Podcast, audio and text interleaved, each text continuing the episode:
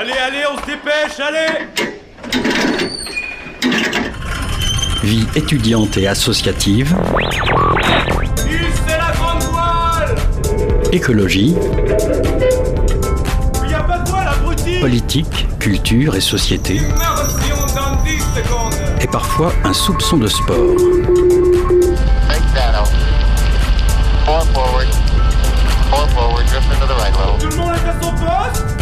Du lundi au jeudi, 18h-19h, le sous-marin, la quasi quotidienne d'infos de Radio Campus Angers.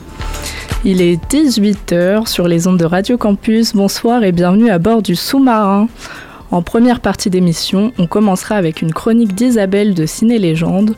On reçoit également Gérard Davy et Pierre Réveillon qui animent l'association Solidarité Haïti Beaugé, l'occasion pour nous d'échanger sur la situation politique et sociale en Haïti. Dans une deuxième partie d'émission, nous accueillerons Ben de nos petits potes d'Infoscope, suivi d'une interview d'Alice qui s'est entretenue avec Jonathan Lullet et Olivier Perret de l'association des Ucolos. C'est autour du sujet de la place de l'urgence climatique dans les médias et l'espace public qu'ils ont organisé une grande table ronde ouverte à tous lundi 28 novembre. Pour terminer cette émission et faire travailler un peu vos zygomatiques, nous accueillerons les Folies Angevines dans le sous-marin. Vous êtes bien au cœur de l'actualité locale, retenez votre souffle et ajustez vos gilets de sauvetage, on part en immersion pendant une heure ce soir.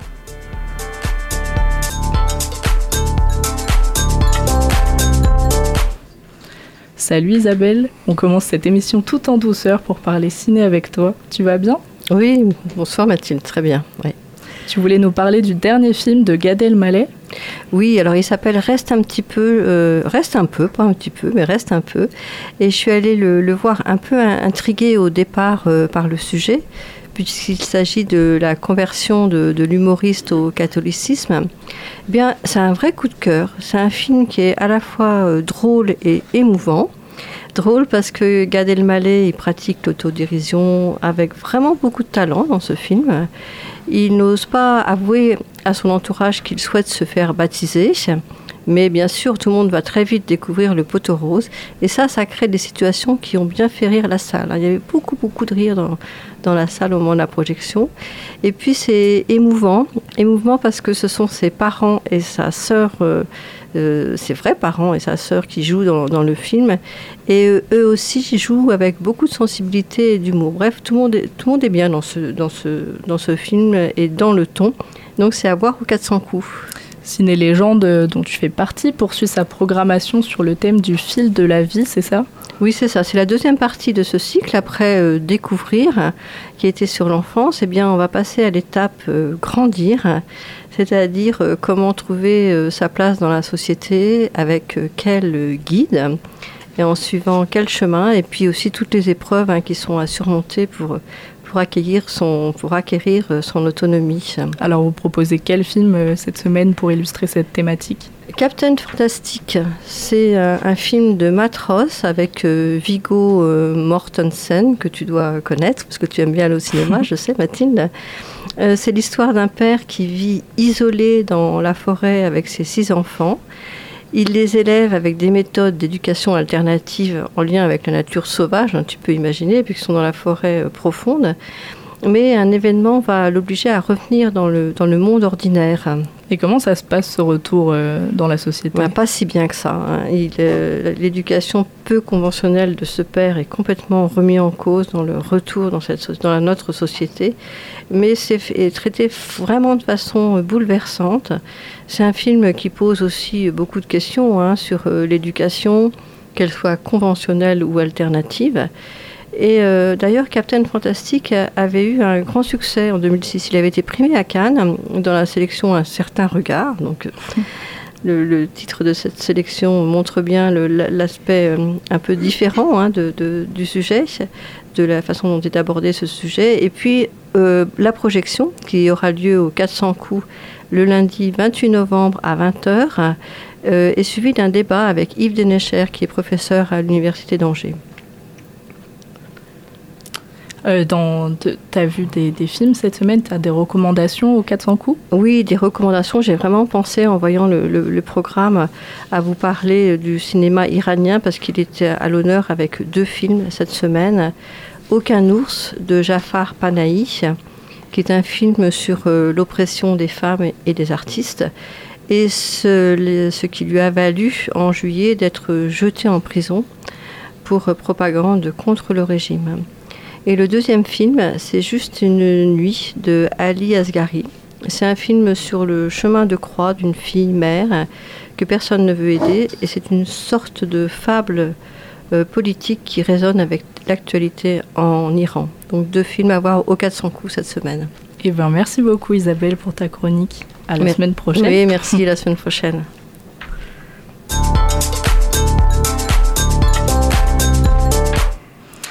J'accueille Gérard Davy et Pierre Réveillon dans le studio ce soir. Bonsoir. Bonsoir. Vous êtes tous les deux membres de l'organisation Solidarité Haïti, euh, qui se consacre à soutenir des, projets de développement économique et social en Haïti. Euh, depuis 15 ans, vous vous situez dans le giron du centre social euh, de Beaugé et cette année, vous avez décidé de vous constituer en association indépendante tout en poursuivant vos actions pour les enfants de Dame Marie. Euh, c'est un nouveau chapitre euh, pour euh, Solidarité Haïti. Qu'est-ce, que ça change concrètement dans le quotidien de l'association? Mais il a fallu faire tout un dossier pour, pour présenter nos statuts à la sous-préfecture de Saumur. Et au niveau des activités régulières, quotidiennes, c'est toujours la même chose, puisque nos objectifs n'ont pas changé du tout. On est tout le temps, comme vous le disiez, en soutien euh, aux enfants et élèves de l'équipe de, Dame Marie et de leurs enseignants autant qu'on puisse le faire. Alors on peut rajouter peut-être qu'on euh, vient en soutien aussi aux familles puisque euh, les actions qu'on mène apportent, permettent des, financements qui vont, euh, qui vont permettre de, financer des, du matériel scolaire, ce qui allégera le budget des, familles de ce côté-là et pourra, euh, ils pourront accentuer le, budget alimentaire, par exemple. Voilà. Haïti est, très fréquemment touché par les catastrophes naturelles, euh, des séismes, des ouragans qui ont pour conséquence des, destructions, des destructions récurrentes d'infrastructures diverses, euh, des écoles, des hôpitaux, des, centres d'aide. Euh, ce cycle de construction, destruction, comment est-ce qu'il est vécu par les Haïtiens? Bien, disons que on, je pense qu'en France, on serait euh, totalement découragé. Eux, ils ont la résilience nécessaire pour euh, se battre, pour repartir. Mais lorsque les à-coups sont trop rapprochés, euh, nos amis haïtiens perdent un petit peu courage, quoi. Mais ils se battent. Et si justement on parle énormément de, ces catastrophes, parce qu'elles existent, il y a des catastrophes qui ne sont pas naturelles, mais plutôt humaines, on en parlera peut-être tout à l'heure, il y a quand même énormément de, gens qui euh, euh, font tout pour que leurs enfants euh, puissent aller à l'école, pour que leurs enfants aient à manger, soient forment, etc. Et puis pour que les parents, puissent, aussi vivre de façon digne. Mais c'est difficile. Et pour, les, associations et les ONG aussi, ça doit être frustrant de, voir une école fraîchement bâtie, balayée par un, ouragan. Comment vous, vous le percevez ce, alors euh, effectivement, c'est assez compliqué. Euh, disons que nous, on, est une petite euh, association, donc on apporte des gouttes d'eau. et pour ce faire, par rapport à des, catastrophes comme ça, des écoles écroulées, on a constitué un réseau d'associations dans le grand ouest de la France qui travaillent aussi en, en direction de Dame-Marie et du département de la Grande-Anse. Donc en fait, euh, euh, ça permet de travailler avec d'autres associations, d'avoir des, projets plus importants. Et, quand même, on est regroupé aussi avec Solidarité laïque la Fédération de solidarité laïque, qui elle a, forcément euh, est une ONG importante et donc euh, peut avoir un apport financier encore plus important. Mais nous, avec les différentes associations, on apporte des gouttes d'eau, on, participe à, cet effort de reconstruction. Alors vous me dites si je me trompe, mais vous avez financé la construction d'un cybercentre dans les premières années de Solidarité Haïti. Mais en octobre 2016, il a été détruit par l'ouragan Matthew. comment vous l'avez vécu, vous, justement, ce, cette catastrophe? Bah, Difficilement, parce que c'est vrai que quand on construit quelque chose, eh bien, on, est chagriné de voir que ça disparaît. Maintenant, euh, nous, euh, tant pis. Pour eux, euh, les amis haïtiens là-bas, l'association qui a qui gérait l'association Clickdam qui gérait donc ce cybercentre, eh bien n'a plus d'outils quoi. Alors on s'est trouvé une période où les, téléphones portables euh, plus sophistiqués apparaissaient sur euh, le marché haïtien et comme, euh, comme tous les ordinateurs avaient été, pas, tous, mais beaucoup avaient été détruits, on s'est dit, eh bien, peut-être que nous aiderons plus facilement au niveau éventuellement téléphone et autres plutôt qu'un ordinateur. Parce que les bâtiments pourtant sont en dur, mais ils ont sérieusement été touchés. Quoi. Euh, les, allers-retours à, Haïti sont en ce moment euh, euh, compromis, ralentis et fortement déconseillés à cause de la situation sécuritaire du pays. Comment est-ce que vous faites dans ces moments-là pour rester actif et en lien étroit avec Haïti? Alors on est régulièrement en contact avec eux, ça peut être des messages simplement, Internet est quand même bien pratique, malgré qu'actuellement ils ont de grosses difficultés pour avoir cette liaison Internet. Euh, cependant, ben, on, profite des, occasions où ça marche. Euh, dernièrement, je vous parlais de, ce réseau d'associations. On a eu une vidéoconférence avec un de nos partenaires haïtiens. Alors, c'est vrai que c'est quand même important de garder ce contact et puis, euh, de voir réellement comment ils vivent ça, comment ils vivent cette situation qui est quand même bien complexe. Euh, et puis, euh, bah voilà, avec notre, euh, nos humbles actions, eh bien, on les soutient comme on peut. Alors, qu'est-ce qu'on peut dire aujourd'hui de, de, la situation à Haïti? Bon, On peut dire que c'est très chaotique. Il n'y a pas de gouvernement. Il y a bien un Premier ministre, mais bon, et des ministres. Euh, bon, deux ministres ont été euh, euh, marqués au fer rouge par, par le Canada et les USA pour avoir détourné de l'argent, participé à des, à des trafics de drogue, etc. Et c'est le, le Premier ministre qui qui euh, facilitait, peut-être pas participer, mais faciliter, euh, en cheville avec des gangs politiques en, Haïti. Le Premier ministre a profité, en a profité pour reprendre un, Marocain de ministre, celui de l'Intérieur notamment. Et il y a des belles paroles, mais rien n'est fait. Donc pour en revenir maintenant aux gens, aux, 13, aux 11 millions d'Haïtiens, ils sont obligés de se débrouiller comme ils le peuvent en, espérant que la circulation des, des, camions, la distribution de carburant, etc., se fasse le plus rapidement possible pour que l'économie reprenne et que pour les produits qu'ils créent dans leur, dans leur région, puissent les vendre à Port-au-Prince et réciproquement euh, trouver à Port-au-Prince euh, le matériel dont ils ont besoin en province. Et c'est très très difficile. Bien sûr oui, il faut, il faut savoir quand même que ces conditions euh, difficiles euh, provoquent quand même, hein, notre, euh, notre interlocuteur l'a bien signalé, des, de la famine. De la famine. Mm. Ah le mot a été exprimé, il a, il a employé deux mots forts, le mot famine et le mot chaos. donc ça montre bien par rapport aux premières années, on est allé la première fois en Haïti en 2014, où comme disait Gérard, on sentait qu'il rebondissait malgré, malgré toutes les difficultés, malgré les, les catastrophes naturelles. Il gardait le moral. Et là, on, et là, on sent que ça commence à, peser lourd, quoi. Pour qu'ils utilisent ces, ces mots-là, c'est la réalité aussi. Euh, nos partenaires de Dame-Marie sont un petit peu moins touchés sur ce côté euh, sanitaire, alimentaire, euh, parce que c'est une, une région propice aux cultures. Donc, question nourriture, bon, ils n'ont pas tout, mais voilà, ils se débrouillent.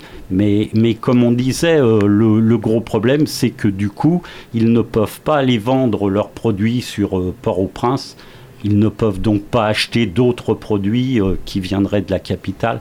Donc ça, c'est compliqué. Alors Haïti est, l'un des pays les plus, le plus touchés par la, pauvreté et euh, le plus démuni du monde, avec plus de 80% de la population qui vit sous le seuil de pauvreté, avec seulement 2 euh, dollars par jour et 54% de la population est dans un état de pauvreté extrême et vit avec moins d'un dollar par jour. Comment on fait pour vivre avec ça? Cette situation est, alarmante. Comment est-ce qu'Haïti est aidé par la communauté euh, internationale en dehors de l'aide euh, humanitaire que, que vous et d'autres apportent? Est-ce qu'elle est vraiment aidée? Je pense qu'elle est aidée euh, parce, que, parce que beaucoup d'ONG disent qu'ils euh, distribuent de l'argent, ils mettent à disposition de l'argent. Les États aussi peuvent, peuvent aider. Mais comme il n'y a pas de structure qui fonctionne bien euh, au niveau gouvernemental, au niveau même des entreprises, qu'il y a une corruption extraordinaire, les mouvements politiques, les hommes d'affaires, les gouvernements, les gouvernants véreux, parce qu'il y en a, font que tout ce qui devrait venir euh, dans l'escarcelle des, Haïtiens pour améliorer leur vie, eh bien, est, bloqué à certains moments et ils ne voient pas beaucoup la couleur des aides euh, euh, de l'étranger. Ce qui aide, certainement, c'est tout l'argent envoyé par la diaspora qui peut assouplir un petit peu les difficultés que les gens peuvent rencontrer. Mais mais aujourd'hui, aujourd'hui, il n'y a plus de gouvernement, il n'y a plus de, règles. Euh, les gangs sont tout à fait impunis. La police nationale haïtienne est démunie et en sous-nombre et en, euh, déficit de matériel. Donc ne peut pas, parfois ne veut pas intervenir et, les gens ben, n'osent plus sortir, hein, euh, beaucoup dans les grandes villes notamment. Oui, il y a, il y a beaucoup de, de, partis politiques en fait, et chaque parti politique a son gang, son propre gang. Donc c'est une vraie guerre des gangs, et ceux qui en subissent les conséquences, c'est les Haïtiens, c'est dans leur quotidien, dans leur, dans leur vie de tous les jours. Vous, en tant qu'association, euh, quels moyens vous déployez pour euh, récolter des fonds et les aider euh? alors on a, au niveau des fonds, on a un grand soutien dans la, population bourgeoise, puisque on a, bon an, mal an, 5-6 000 euros euh, de dons particuliers. On a beaucoup d'associations, pas mal d'associations, dont, le groupe Tiers-Monde de la Vallée de Beaufort, qui partage euh, les 15 000 euros qu'il récupère euh, euh, par an avec deux autres associations au Mali et au Mauritanie et à nous. Donc ça fait 3-4 000 euros qui, qui, viennent à chaque fois, plus des associations locales, un peu les subventions de Beaugé, quelques entreprises, alors qui nous assurent euh, un financement intéressant. Et on organise pas mal d'activités. Euh, on a été freiné avec le Covid, comme beaucoup d'autres associations, mais qui nous permettent d'avoir un budget à peu près de 20 000 euros par an, euh, dont on envoie 19 500 euros là-bas, quoi. puisque puisqu'on n'a pas de frais de fonctionnement pratiquement. Comment, comment cette aide humanitaire et internationale est vécue par les locaux? Est-ce que vous avez eu des retours, vous à chaque fois, à chaque fois qu'on les a, c'est des grands remerciements. Euh, c'est même assez fou parce que nous, on, on a l'impression de, de, faire euh, vraiment le minimum. Enfin, et pour eux, c'est un maximum. Enfin, mmh. c'est quelque chose qui, qui ressentent euh, comme quelque chose d'incroyable. Disons, si je peux me permettre, c'est que toutes les opérations que l'on organise là-bas, euh, c'est pas nous qui les organisons, on les finance, c'est eux qui nous ont proposé. C'est eux qui, ils nous demandent pas, ils font, on ne demande pas la charité, mais ils disent, on, là on voit qu'il y a tel et tel besoin par rapport aux, élèves, par rapport aux enseignants, etc. Euh, pourriez-vous, pourriez-vous euh, débloquer? On dit, on partage. Nous on a un peu d'argent, eux n'en ont pas. Euh, on ne vous donne pas euh, 5 000 euros, 3 000 euros. On fait une opération en commun, euh, décidée en commun, mûrie en commun, euh, pour que pour qu'ils n'aient pas à nous dire merci, ils le font, ils sont reconnaissants, mais voilà, on participe avec eux à, à une action. Alors, vous parliez de, des enseignants et, élèves. Euh, le taux d'alphabétisation est de seulement 53%, soit un tout petit peu plus de la moitié de la population. Comment est-ce qu'on peut expliquer ce constat?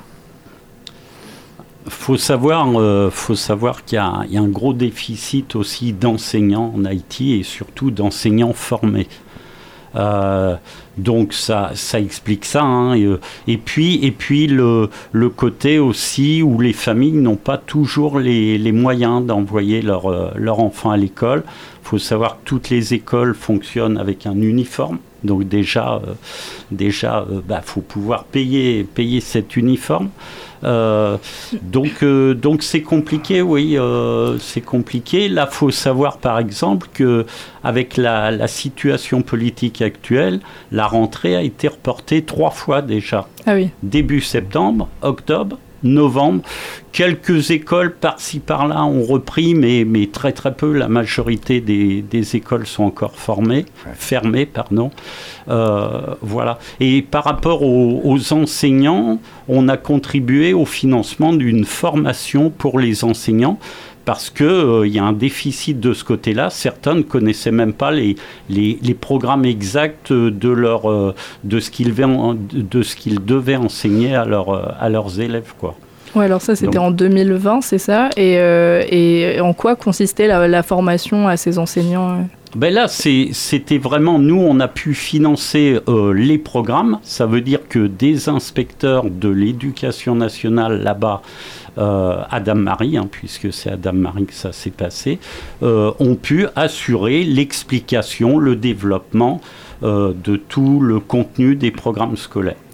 Et vous avez constaté des améliorations ou c'est encore trop tôt bah, pour le dire? C'est encore un peu tôt parce que parce que on voit bien l'école reprend à peine, c'est compliqué. Bon, on entend bien, euh, on entend bien qu'ils se sentent un peu plus, un peu plus costauds pour, euh, pour euh, effectuer ces formations, enfin leur enseignement. Mais, mais bon, il faudrait que ça devienne un peu régulier et puis tout système, ça devienne systématique, quoi. Alors comment est-ce que nos auditeurs et auditrices peuvent soutenir votre association? Vous organisez des événements prochainement ou pas?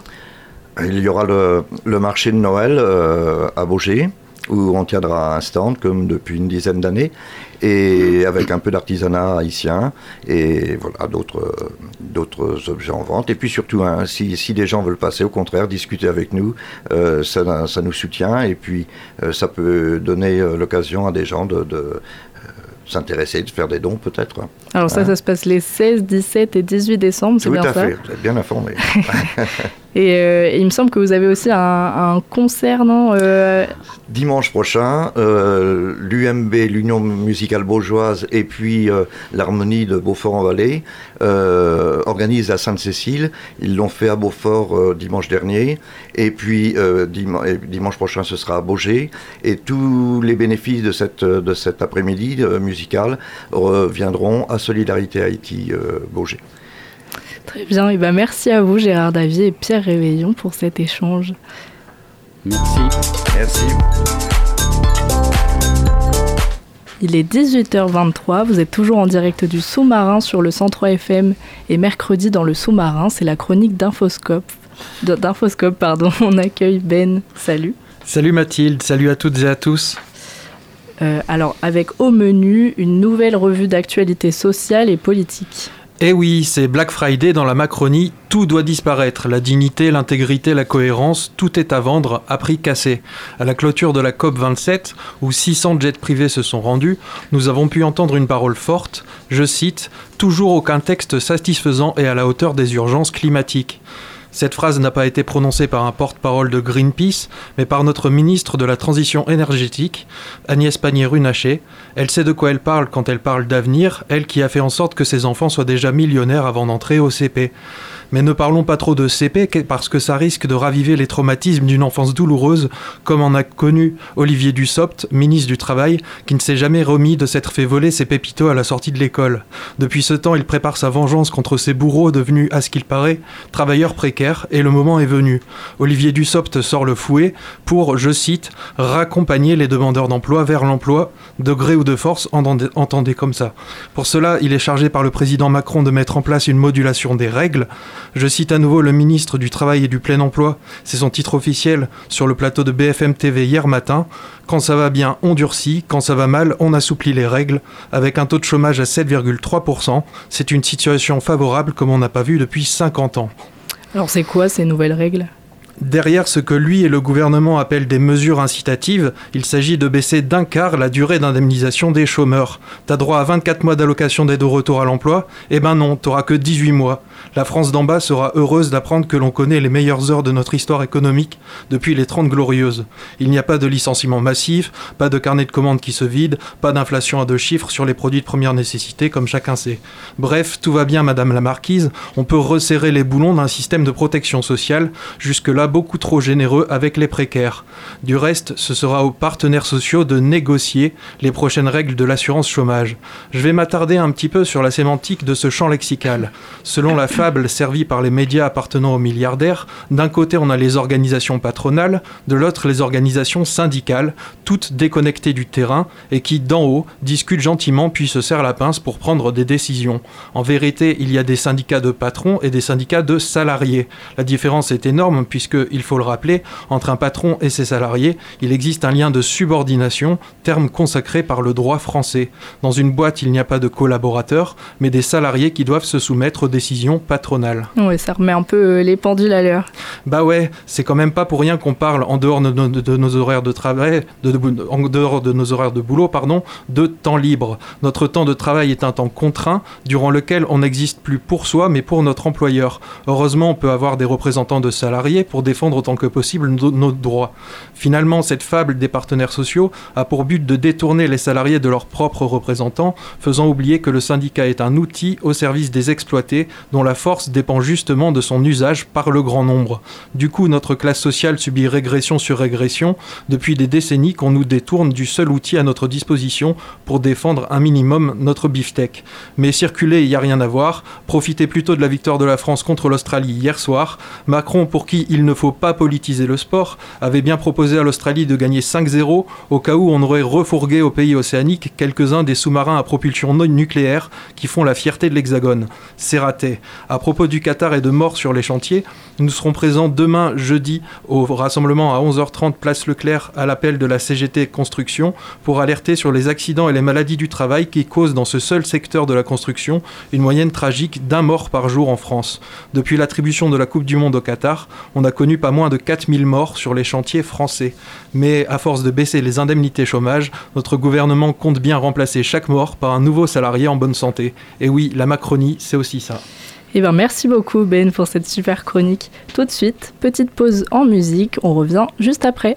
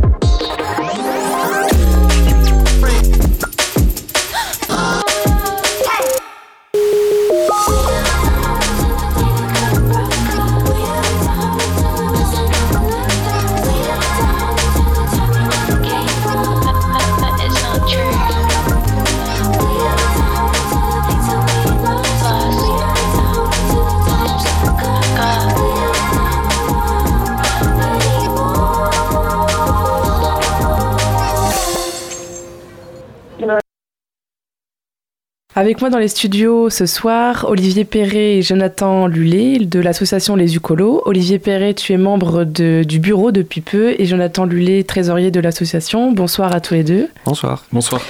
Dans quelques jours, le 28 novembre prochain, les Ucolos organisent une grande table ronde gratuite et ouverte à tout le monde pour débattre de, euh, je, vous cite, la place de l'urgence climatique dans les médias euh, et l'espace public. Cette table ronde se déroulera à Luco, dans l'amphi Bazin précisément. Alors d'abord, comment ce projet euh, Les Ucolos est né? À la base, en fait, j'avais interviewé Joanne Reboul, donc qui est l'un des quatre intervenants de, de, cette table ronde.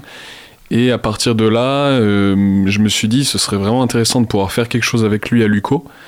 Par la suite, j'ai rencontré euh, José Rexach, qui est l'un des autres intervenants, puis Cota Climat, puis Climat Média. Et en fait, à partir de là, je me suis dit qu'est-ce qu'on pourrait faire pour euh, travailler et parler de l'urgence climatique à Luco avec ces intervenants-là? Et je me suis rapproché des Ucolos.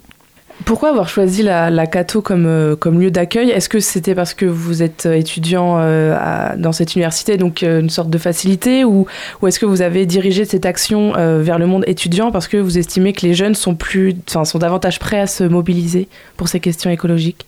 Bah, un petit peu des deux, mais je dirais en premier lieu parce que je suis étudiant à l'UCO et vu que je suis aussi membre de la CVEC, e je savais aussi qu'il y avait moyen d'obtenir des financements pour des projets portés par des étudiants. Donc euh, voilà, ça avait le côté pratique, plus l'aspect que pour moi, il y a eu une vraie prise de conscience cet été aussi dans le milieu des étudiants et qu'il fallait voilà, continuer sur cette lancée-là. Lorsque Olivier est venu euh, présenter son projet justement au niveau des ucolos, euh, pour nous c'était une évidence de, de l'accompagner, d'avoir cette approche un peu plus euh, structurée par rapport à la gestion des salles, à les, les dates, ce genre de choses, de l'accompagner là-dessus, sachant que bah, tout le travail, on va dire, de recherche d'intervenants, de structuration de, de, cette table ronde était quasiment déjà finalisé. et pour nous c'était une, une évidence justement que on puisse parler de cette urgence climatique euh, auprès des étudiants et euh, voilà que c'est des acteurs de demain. Donc euh, pour nous, ça c'est partie aussi de la sensibilisation qu'on pouvait apporter. Alors justement, est-ce que il faudrait pas organiser ce genre de débat dans un lieu je dirais, moins fermé, entre guillemets. Alors, je, vais m'expliquer, euh, parce que ça reste quand même une université, l'Université catholique de l'Ouest, et même si c'est ouvert à tout le monde, évidemment, euh, on va peut-être davantage l'associer au monde étudiant. Est-ce qu'il n'aurait pas fallu euh, faire ce débat, par exemple, je sais pas, dans une bibliothèque municipale, pour que ça soit encore plus pas accueillant pour les autres, mais enfin, vous voyez ce que je voulais dire peut-être.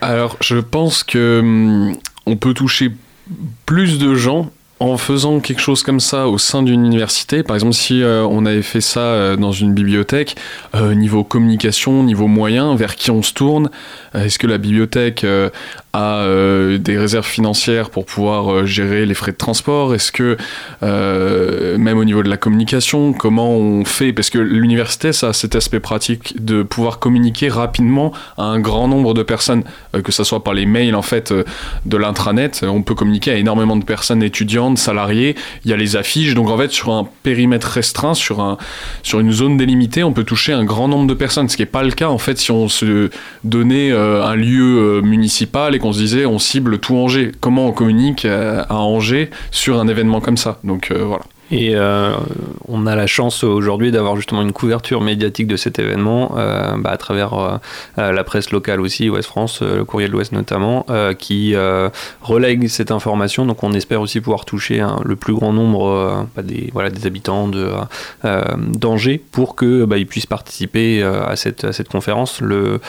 Le public, c'est pas un public cible. Euh, dans les intervenants, on a voulu avoir des intervenants assez jeunes euh, pour que ça parle aussi aux étudiants et montrer que euh, justement il n'y a, pas d'âge en fait pour traiter de, ce sujet et, participer justement à la lutte contre le, changement climatique globalement.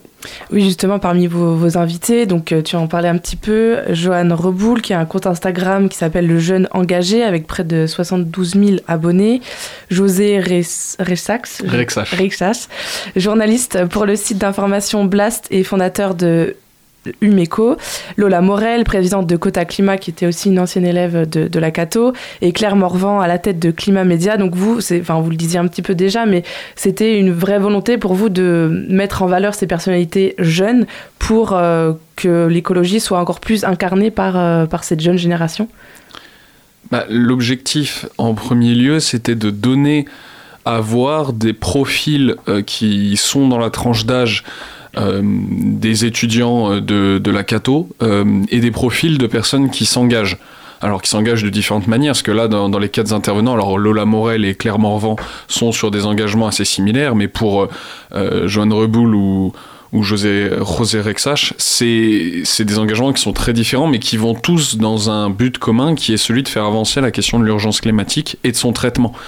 Donc euh, pour nous, c'était important d'avoir des représentants euh, de cette jeune génération, même si euh, l'idée n'est pas d'aller dans un conflit de génération, de voilà, ça c'est la génération qui s'engage et la génération du dessus s'engagerait pas, ce qui n'est pas vrai du tout. Mais là, vu que c'était dans un contexte universitaire, il y avait quand même cette volonté-là aussi d'avoir des études, enfin, des personnes proches au niveau des âges la thématique, on va dire, de cette conférence, bah, cette table ronde, c'est vraiment l'urgence climatique et son traitement dans les médias. Et c'était euh, là euh, le, point qu'on voulait mettre euh, en avant. L'urgence climatique, c'est un fait. Voilà, on n'a rien à redire dessus. C'est présent, c'est actuel et on a vu beaucoup de choses cet été. par contre, son traitement dans les médias, lui, n'est pas encore présent et on voulait montrer justement le constat, c'est-à-dire comment aujourd'hui c'est traité euh, dans les, dans les médias, euh, que ce soit les JT classiques ou, euh, ou les chaînes d'infos continues, et comment on peut remédier aussi à, à ce traitement assez faible en soi et permettre justement une meilleure visibilité de, des conséquences de ce dérèglement climatique. Alors justement, pardon, justement, ça fait ma transition avec ma question d'après. Donc les Ucolos, d'autres associations qui seront présentes à cette table ronde, je rappelle Cota Climat et Climat Média, qui demandent donc que les médias traitent bien plus de l'urgence climatique. Euh, Cota Climat d'ailleurs mène euh, en ce moment une action, la rédaction d'une proposition de loi pour accroître et améliorer la couverture médiatique des enjeux écologiques. Alors aujourd'hui on ne parle peut-être pas assez de ces enjeux, mais est-ce que trop en parler, entre guillemets, serait pas à l'inverse quelque chose... Euh, enfin, ça desservirait presque la, cause dans le sens où euh, c'est quelque chose qui est très anxiogène, les, réalités sont, bien là, mais ça peut faire peur à, beaucoup euh, de personnes. Ce qu'il faut bien voir, c'est que on... parler ou faire un journalisme à la hauteur de l'urgence climatique, c'est pas uniquement être dans des articles alarmistes ou ou euh, anxiogène. Euh, évidemment que l'information est anxiogène à ce niveau-là parce qu'on va vers un monde à plus 2,8 degrés si on suit la trajectoire actuelle et qu'à un réchauffement aussi haut, le monde sera, euh, sera totalement différent beaucoup plus imprévisible et donc forcément bah, avec plus de violence, plus de guerre. Mais on peut traiter de ces enjeux-là en prenant par un autre biais, c'est-à-dire qu'on peut aller vers, par exemple, quelles solutions existent, euh, quel serait le désir désirable qu'on pourrait espérer, qu'on pourrait mettre en œuvre. La sobriété, on nous en a dépeint pendant des années, le gouvernement l'a dépeint comme quelque chose de, revenir à un, modèle amiche, et maintenant on se rend bien compte qu'en fait il pourrait y avoir une sobriété euh, joyeuse, une sobriété où il y aurait de la joie en abondance, parce que la sobriété ne veut pas dire vivre moins bien, ça veut dire vivre différemment mais mieux. Et euh, c'est vrai que le traitement aujourd'hui, le on va avoir tendance à avoir une vision euh, bah, des catastrophes qui suivent ce genre de choses. Euh, l'objectif aussi de cette table ronde, c'est pour ça qu'il a, y a cette partie d'objectifs et de solutions euh, derrière, c'est de, montrer en fait qu'il y a, d'autres avenirs possibles. retravailler, on parle beaucoup d'imaginaire ou de récits, mais montrer en fait que ces récits existent déjà et que tant qu'on les met pas au devant de la scène, ils restent majoritairement, on va dire, assez, assez faiblement représentatifs. Donc l'intérêt aussi de, traiter euh, dans les médias l'urgence climatique à travers les solutions, c'est de redonner aussi un peu d'espoir euh, aux, gens. Est-ce que c'est pas d'abord aux, journalistes, pardon, tu voulais peut-être dire quelque chose avant? Je voulais juste rajouter que euh, souvent l'argument qui revient, c'est de dire il faut pas qu'on parle trop de l'écologiste, que ça pourrait être anxiogène. Mais quand on regarde, par exemple, Cota Climat a sorti des données sur la première semaine de la COP 27, on a parlé à 3,3% du volume audiovisuel de l'immigration et on a parlé uniquement de 1,8 ou 1,9% de, euh, de la COP27. Et pourtant, quand on traite l'immigration, on le traite sous un angle extrêmement anxiogène, avec euh, toutes les idées qui sont véhiculées de, de grands remplacements, de toutes ces théories-là qui sont extrêmement anxiogènes. Donc en fait, dire on ne peut pas faire plus, un meilleur traitement de l'écologie, parce que ce serait trop anxiogène pour les gens, c'est en fait faux, parce qu'en fait, on fait de l'anxiété en permanence au niveau de toutes les autres informations, là où il n'y aurait pas de raison de faire de l'anxiogène. Donc euh, voilà. Est-ce que ça voudrait dire que justement, c'est pas d'abord aux journalistes d'avoir un ton plus assumé quand on évoque ces sujets-là, même si pour l'instant c'est que quelques minutes euh, dans un journal TV par exemple? Un ton plus assuré, en tout cas. Euh, de, lier les différents éléments entre eux. C'est-à-dire que l'écologie, ça doit être le prisme par lequel tout le reste doit être regardé. On peut pas prendre les choses séparément et dire, bon bah voilà, on a fait un peu d'écologie, donc là c'est bon. C'est qu'en fait tout est relié. Les questions sociales, les questions écologiques, elles sont intimement liées. Donc euh, il faut avoir vraiment une vision euh, systémique des choses où tout est interdépendant. Je sais pas si tu veux rajouter quelque chose. Non, mais ça rejoint aussi justement cette peut-être ce biais euh, de traiter euh, l'urgence climatique que par l'aspect environnemental. C'est que euh, l'aspect social humain en fait est très peu très peu approché.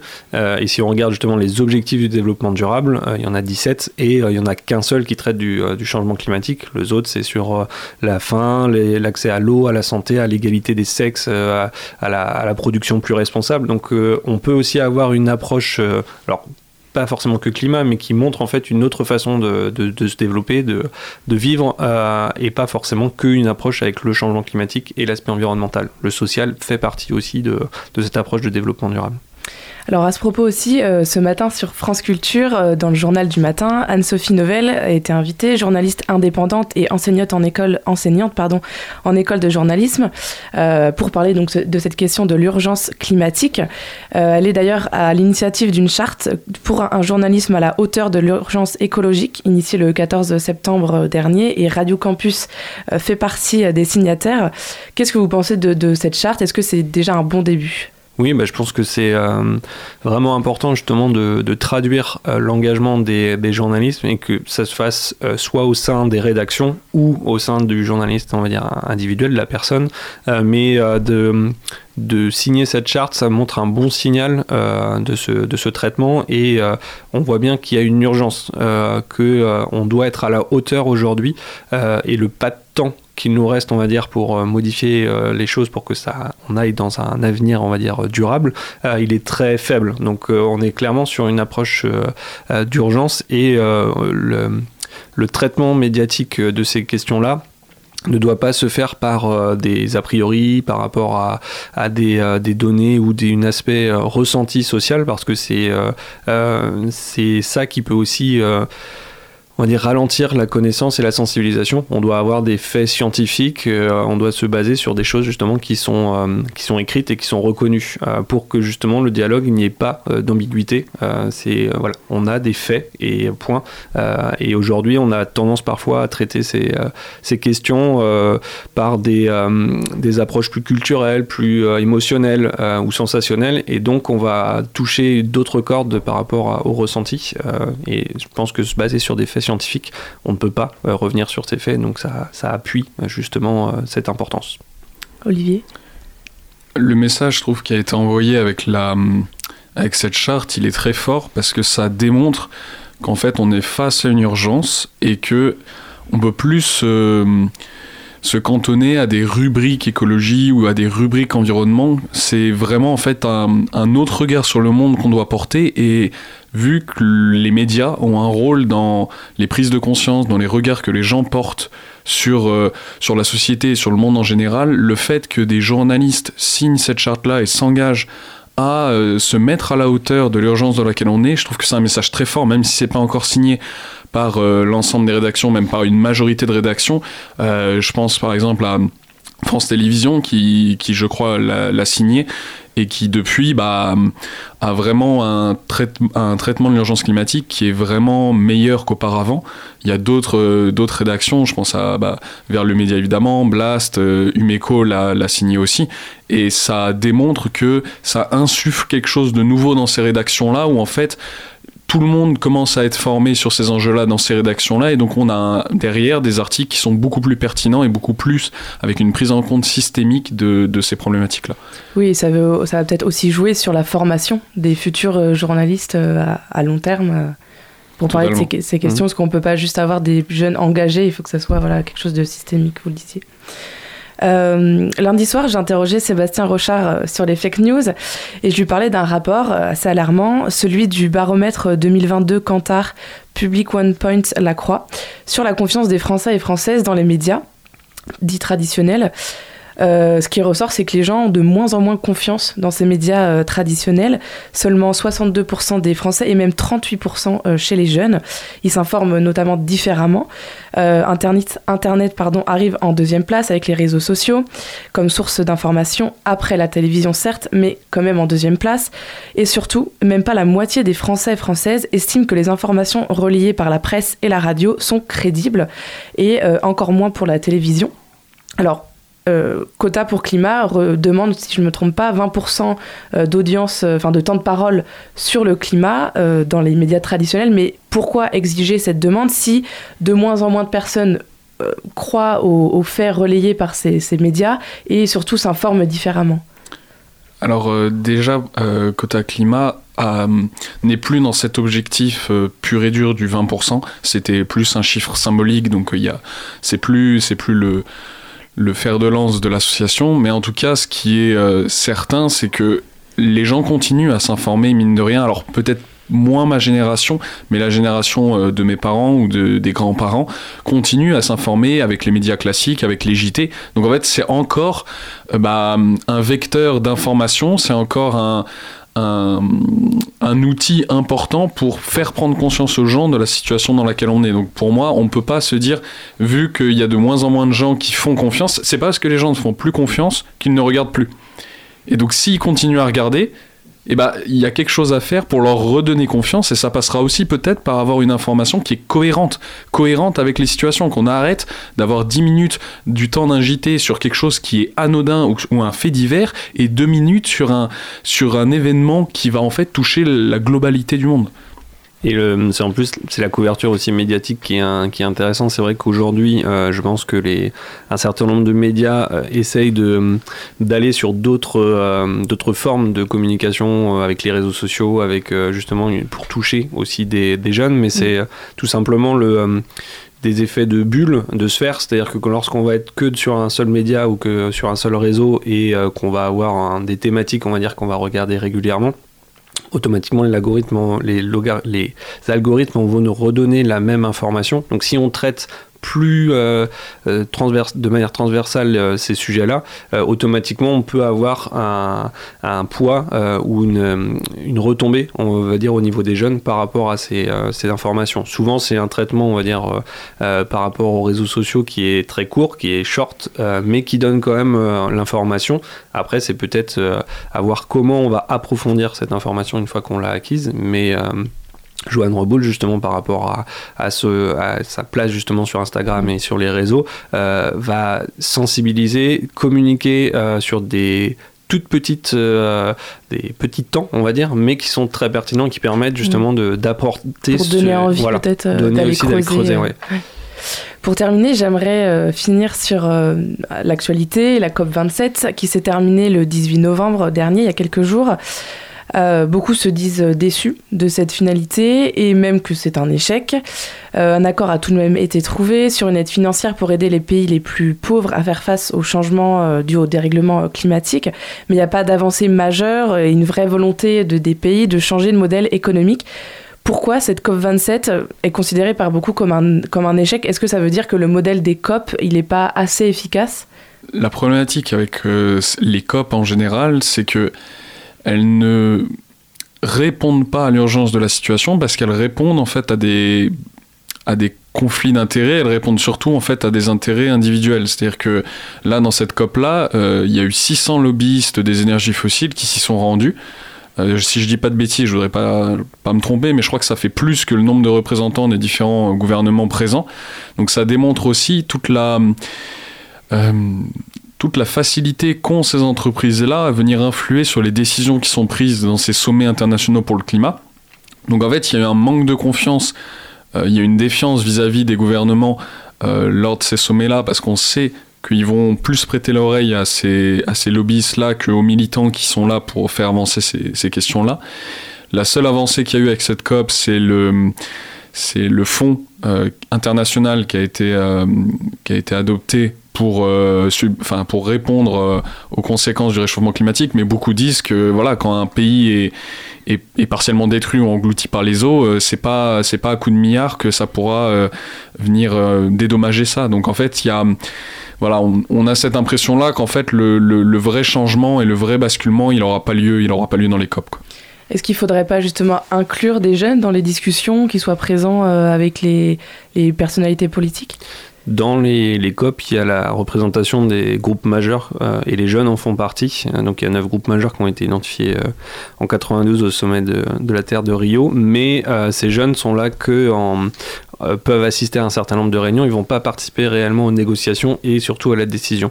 Euh, et leur place est quand même assez minime. On entend souvent parler justement de, jeunes qui ont communiqué autour de, de ces, de ces conférences-là, euh, mais le poids en termes de négociation n'est pas, n'est pas présent. et la grosse difficulté des COP, c'est qu'on doit trouver un consensus. Donc mettre 196 États d'accord, c'est compliqué, avec des divergences mais propres au développement, aux énergies fossiles ce genre de choses. On, dans l'accord qui a été euh, signé euh, et produit pour cette COP27, on ne parle pas d'énergie fossile. C'est la cause principale du dérèglement climatique et il est absent euh, de, ce, de, ce, de, cette rédaction. Donc ça pose la question justement du poids des lobbying, de, de cette approche. et on, on répond en fait aux conséquences aujourd'hui, c'est-à-dire qu'on va faire un fonds pour accompagner euh, toutes les catastrophes naturelles, mais la cause, on la laisse de côté parce que euh, politiquement, c'est euh, c'est très compliqué de, de l'aborder et ça demande un engagement très fort politique qui aujourd'hui n'est pas du tout présent.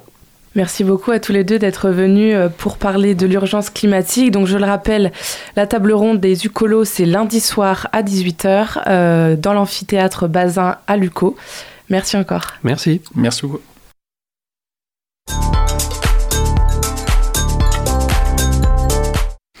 Merci à Alice et à ses invités pour cette interview. On reçoit tout de suite Charlie de, des Folies Angevines. Salut Charlie.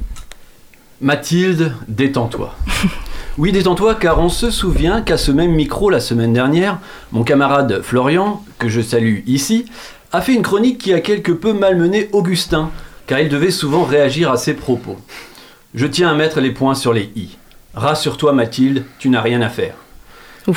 Tu as juste à te mettre confort dans ton siège, sortir le popcorn et apprécier ce qui va suivre. Ce n'est pas vraiment une chronique qui va se dérouler, mais en moi brûle un feu qui a saisi cette occasion pour s'enflammer. Tout ça se fait un peu à l'insu de mon plein gré. Oui, nous sommes piratés, je, répète, nous sommes piratés. Vous êtes bien sur la radio des Guignols, bonsoir. Au sommaire ce soir. Ah, salut Pépélé Monsieur Chirac. Ah ben oui, c'est votre bon vieux chéché qui vous parle. Ça t'embouche un coin, hein Mais monsieur Chirac, vous êtes, censé être mort ah, bien vu, je te parle depuis le paradis, c'est le panard ici. Ah, c'est simple, j'ai tout à disposition. Une piscine remplie de Corona, des femmes topless à gogo et plein d'escrocs super sympas. Ah, je m'éclate. Que a Qu'entends-je Cuis-je? Monsieur de Villiers? Mais je m'insurge devant pareille débauche. Ces mots profanes et saintes écritures C'est la voix de Satan qui éructe. Ah, Philippe, tu nous emmerdes à la fin, là Allez, maintenant tu sors de tes latrines, tu enlèves ta cotte de maille et tu vas courir la gueuse.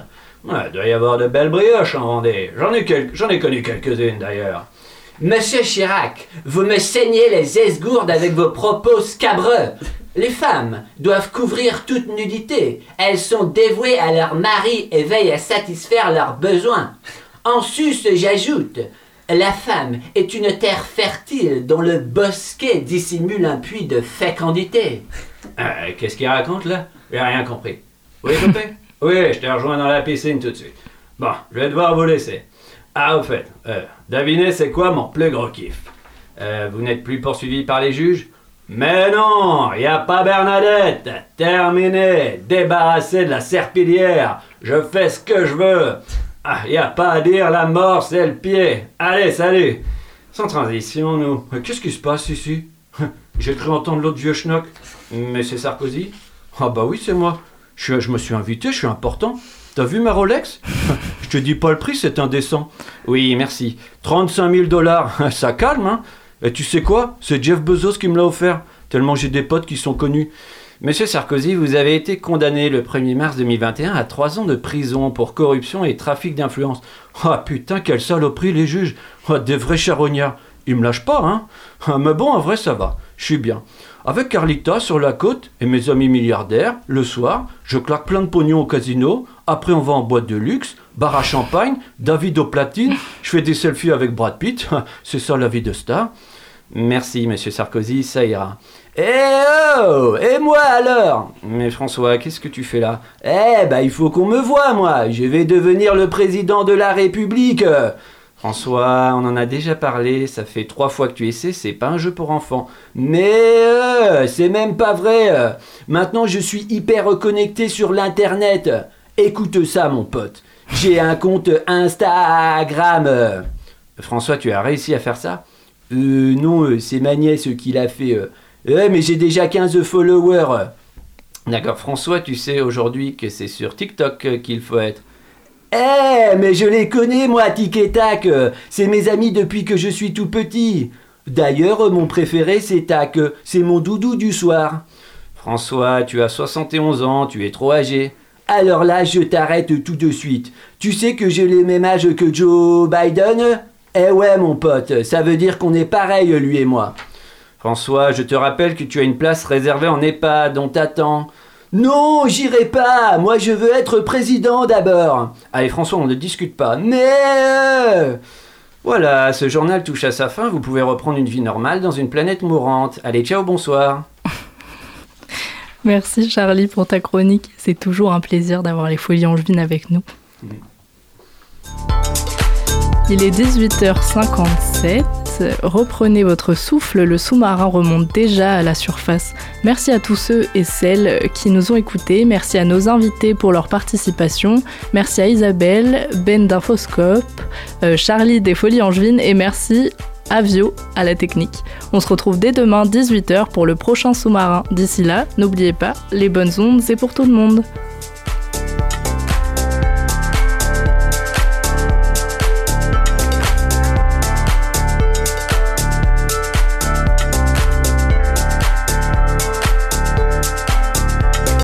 Retrouvez le sous-marin en podcast sur toutes les plateformes et sur le www.radiocampusangers.com.